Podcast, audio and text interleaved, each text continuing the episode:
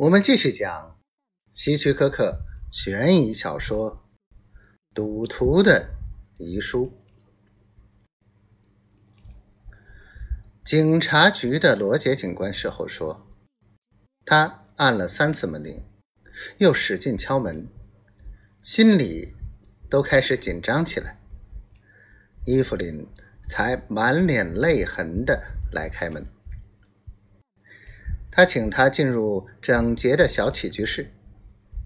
事实上，看见这位警察时，他就放下心来。罗杰警官几乎和他父亲年纪一样大，至少是他记忆中的父亲的年龄。他心中涌起一股冲动，想向他保证，他可以从。丈夫的去世带来的悲伤中熬过去，继续生活下去。卢克是个仁慈可爱的人。当他们坐下来喝咖啡时，他平静地说：“他从没有伤害过我，从没骂过我，都是我骂他。他只是……”他抬头看着天花板。我想，你可以称他是个无法自制的赌徒。我的意思是，他真的不能自制。你相信吗，罗杰先生？罗杰警官点点头。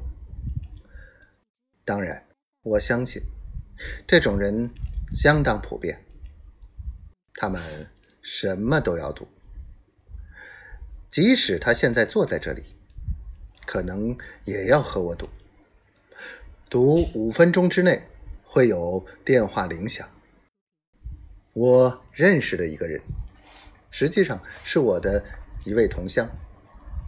他太太在医院生孩子，他去医院看太太，看见病房里有玫瑰花，他就和护士打赌。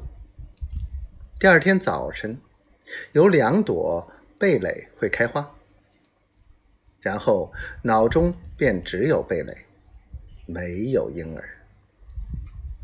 第二天上午再到医院去收赌金，你说怪不怪？伊芙琳同意他的话。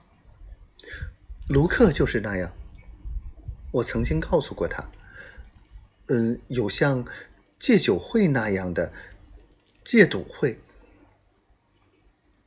罗杰警官笑笑说：“我那位老乡就是加入了那个会，而且受益匪浅。”